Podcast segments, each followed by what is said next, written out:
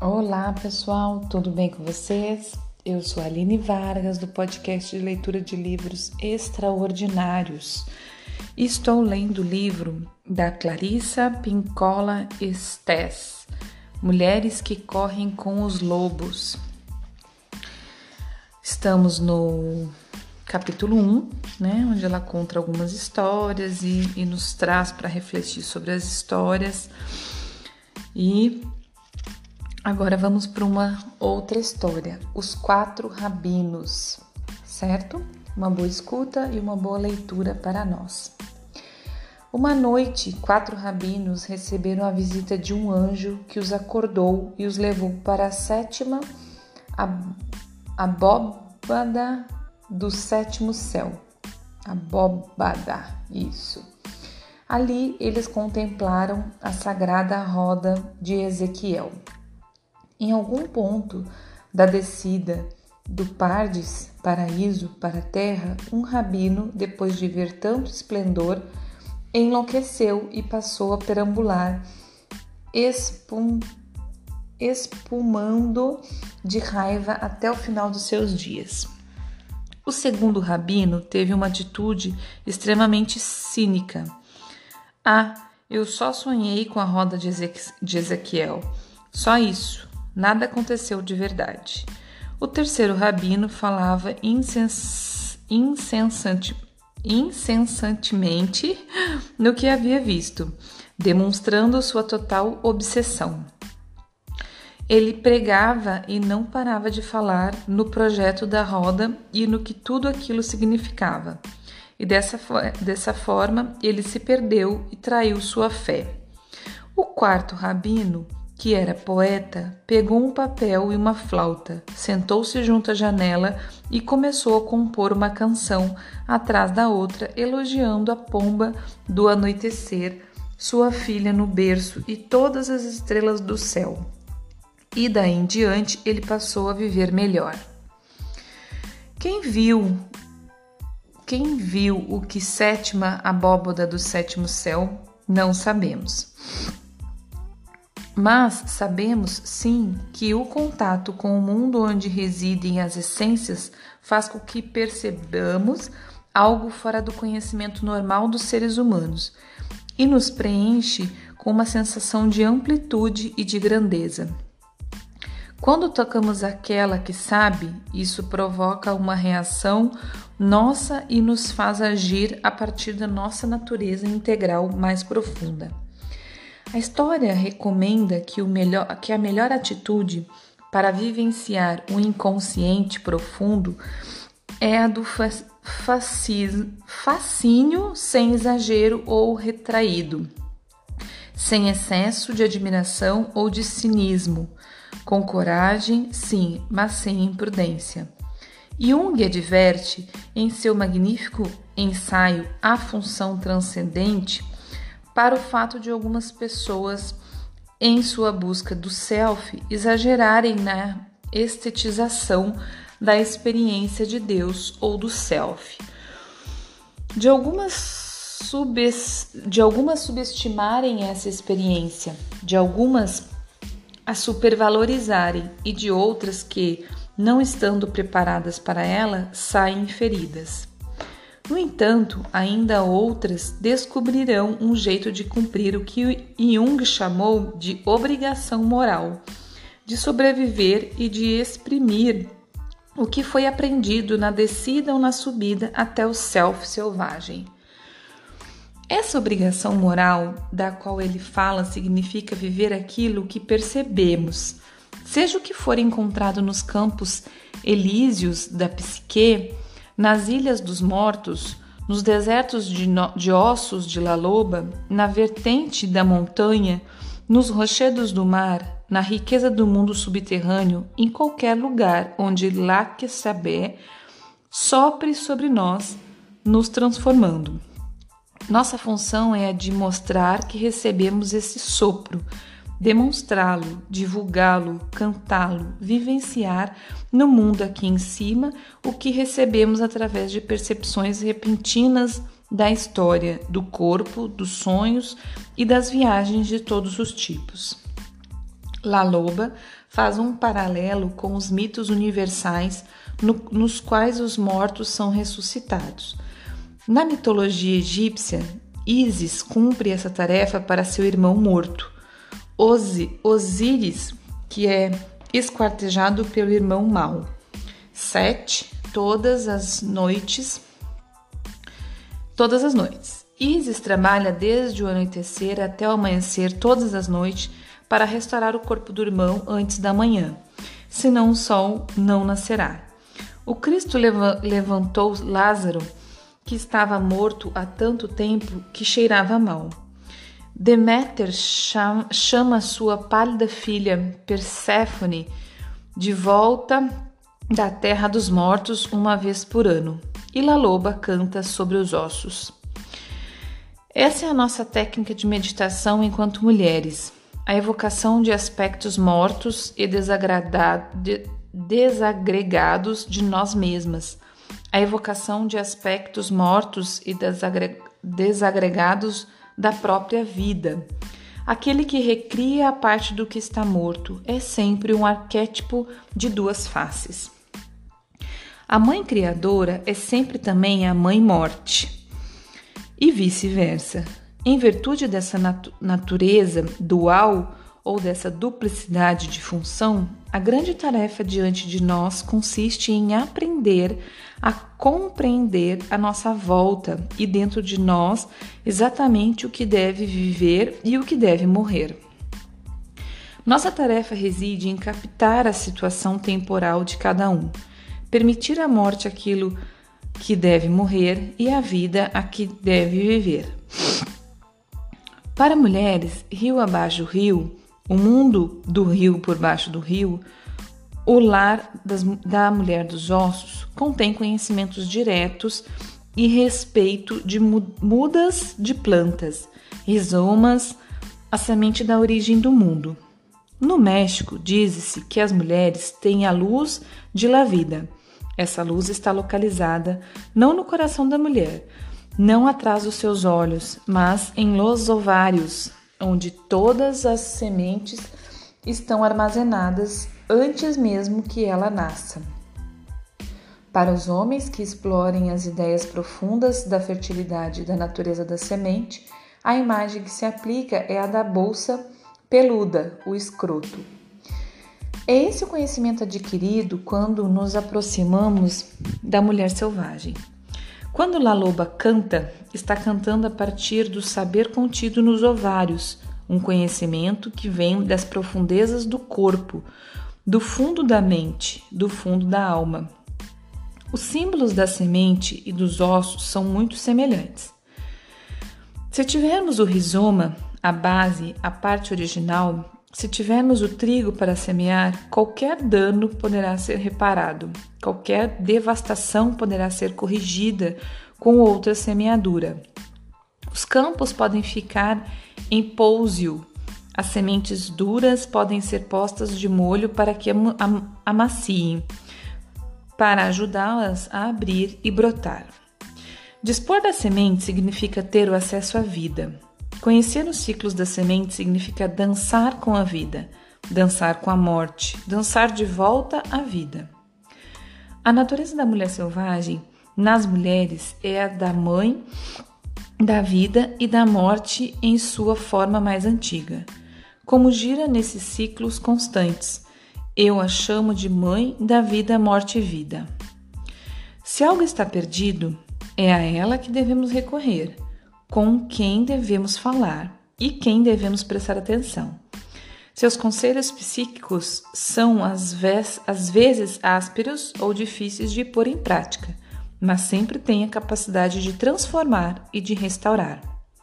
Portanto, quando algo está perdido, precisamos procurar a velha que sempre vive na pelve esquecida.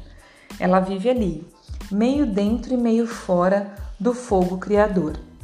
É um lugar perfeito para a mulher morar, bem ao lado dos úmvios férteis, seus óvulos, suas sementes femininas. Ali, tanto as ideias minúsculas quanto as mais importantes estão esperando que nossa mente e nossos atos as manifestem. Essa velha laloba é a quintessência da mulher de 2 milhões de anos. Ela é a mulher selvagem original que vive debaixo da terra e, no entanto, sobre, sobre o seu solo. Ela vive dentro de nós e nos transcende. Nos, nós somos cercadas por ela. Os desertos, os bosques, a terra debaixo das nossas casas tem pelo menos dois milhões de anos. Sempre me intrigou como as mulheres gostam de cavar a terra. Elas plantam bulbos para a primavera.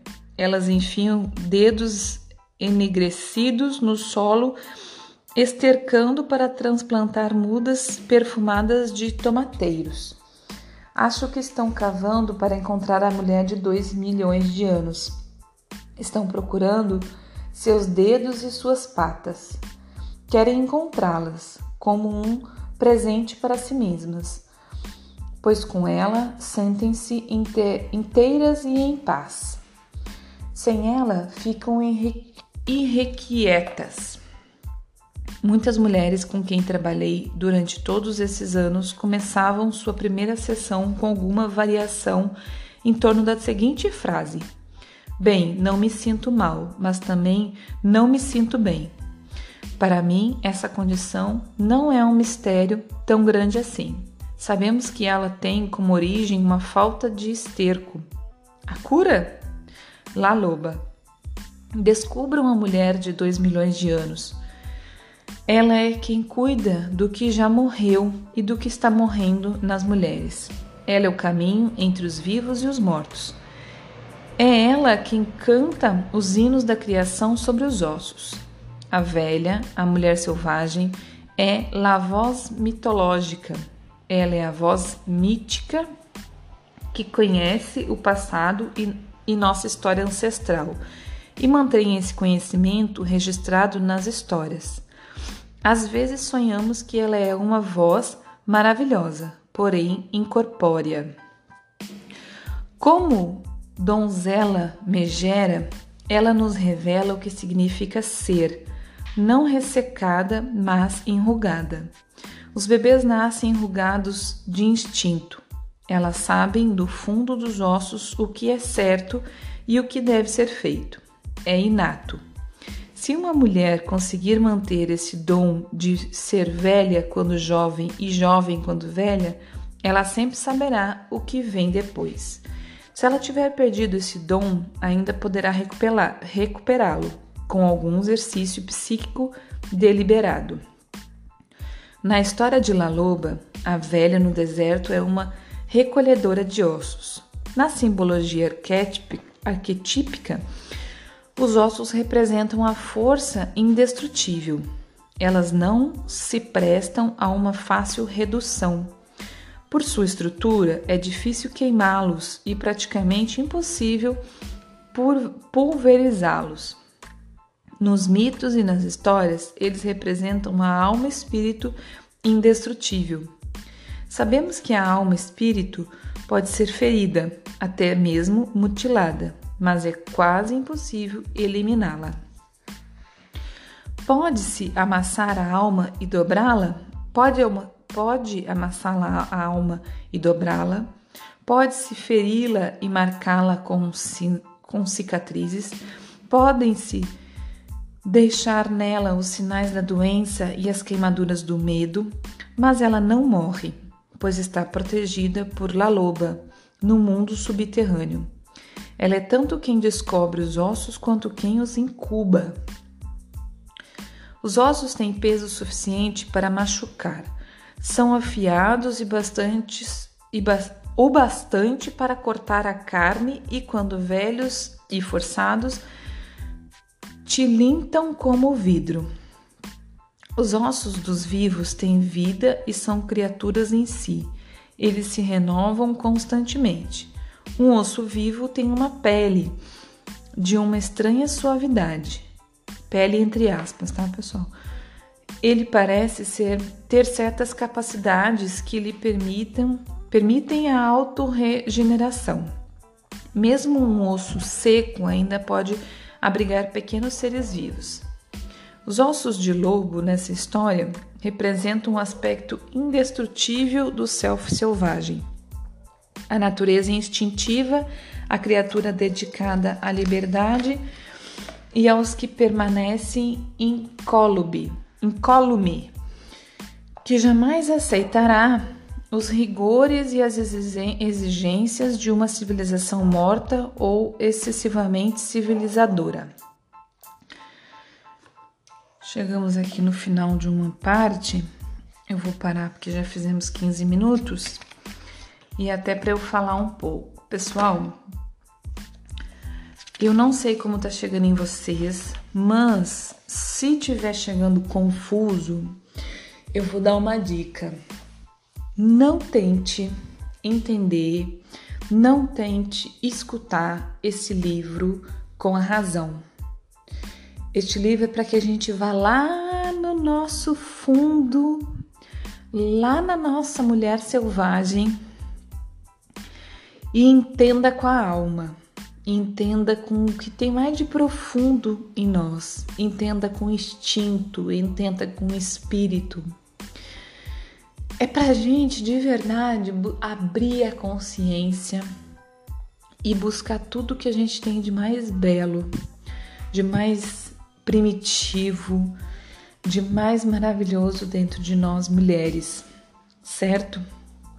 Se você começar a tentar levar pro racional, tentar é, viver, buscar verdades na questão das histórias dela, buscar ah, isso não é verdade, isso é isso, isso é aquilo outro, é não sei o que, é, é, é, mito, é, é, se você ficar, a palavra é essa, se você ficar cética, né, é, para escutar esse livro, para ler, de que as coisas só são do jeito que a gente está vendo aqui agora na frente da gente, não vai absorver o que, o que esse livro quer passar.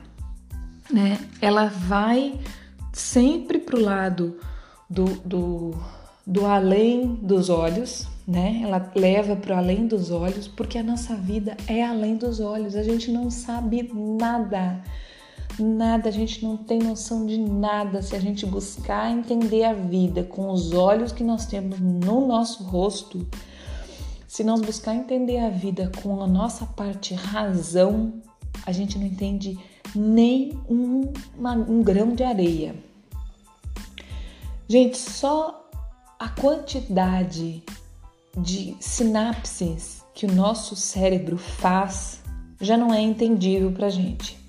Se a gente não viajar na maravilha que é o conhecimento livre sabe? Só de você pensar como funciona o nosso corpo, como se você estudar mínimo que seja de como funciona o nosso corpo, você já vê que aí não tem como entender racionalmente, não tem como você querer ver tudo, ter certeza de tudo. A gente não tem. A nossa vida o universo é tão, tão, tão, tão perfeito, tão, tão, tão maravilhoso e existe tanta coisa que a gente não vê com os nossos olhos que se a gente quiser trazer tudo para a razão, para o que eu vejo e acreditar só no que eu vejo, pode esquecer. Pode esquecer que você não consegue é, absorver nem 1% do que este universo tem para a gente aprender a viver. Então esse livro é isso, é você viajar com ela, assim, sabe? Você embarcar num, nesse, nesses mitos, nessas histórias, e aí ela sempre traz, né? Dessa história ela traz o que, que ela quer dizer, ou, ou o que, que ela quer nos trazer, né? E, e para mim tá muito claro, assim, que tudo que ela, ela tem falado é nos trazer para o nosso instinto, né? É trazer nós, mulheres, porque a gente tem de mais especial, que é o nosso instinto, né? E, e é isso que ela, que ela tem passado, né? Com o que a gente tem lido até agora. Tem muito, muito, muito, muita, muita coisa ainda. o livro de verdade é muito grande. Então, seguimos. Seguimos aqui. Agradeço quem, quem continua aqui, quem está gostando. E como eu disse mais uma vez, me digam o que vocês estão achando, mandem mensagem para mim. Entra lá no Instagram, Spaco Lua, essa lua é L-H-U-A. Falem para mim lá, é muito importante vocês falarem para mim lá o que, que vocês estão achando, como que o livro está chegando, se tem dúvidas, se não tem, se tá bom, se tá ruim. É muito importante isso para mim, tá, pessoal? Se vocês estão acompanhando, façam essa gentileza para mim. Diga para mim lá como é que tá chegando em vocês, tá bom? E compartilhem também. Compartilhem com mais mulheres, com mais pessoas, porque é, o conhecimento é mágico, nos, nos tira da cegueira, nos tira do, do, da pequenez, sabe? Nos tira do, do, do mundo sem sentido, da vida, traz, traz, traz mais sinapses. E outra, pessoal, muito importante: quem está em processo depressivo, quem está depressivo, né? Porque eu gosto muito de falar que ninguém é depressivo. Nós não somos doentes, nós não temos doenças e somos, somos espíritos perfeitos. Nós estamos doentes em alguns processos e é, são reversíveis desde que você busque e acredite. Mas falando especificamente de processos de depressão e ansiedade, é, quando você coloca seu cérebro a fazer é, plasticidade, o que, que é isso? É ele movimentar outros neurônios que ele não normalmente movimenta, porque quando a gente é, passa de uma vida rotineira é, e, e, não movimenta os neurônios em outros, em outros aspectos, a gente faz sempre a mesma coisa, sempre a mesma coisa, sempre a mesma coisa, sempre a mesma coisa. Levanta, dorme, toma café, come, vai para o trabalho ou fica em casa, sempre igual sempre olhando o mesmo, é, mesmo programa na televisão, sempre olhando a mesma novela do mesmo jeito, ou, ou não vendo nada, ou entendeu? Você não faz novas, novas é, conexões neurais. Quando você faz, quando você coloca qualquer coisa novo na sua rotina, eu gosto demais, gente, de mudar minha rotina.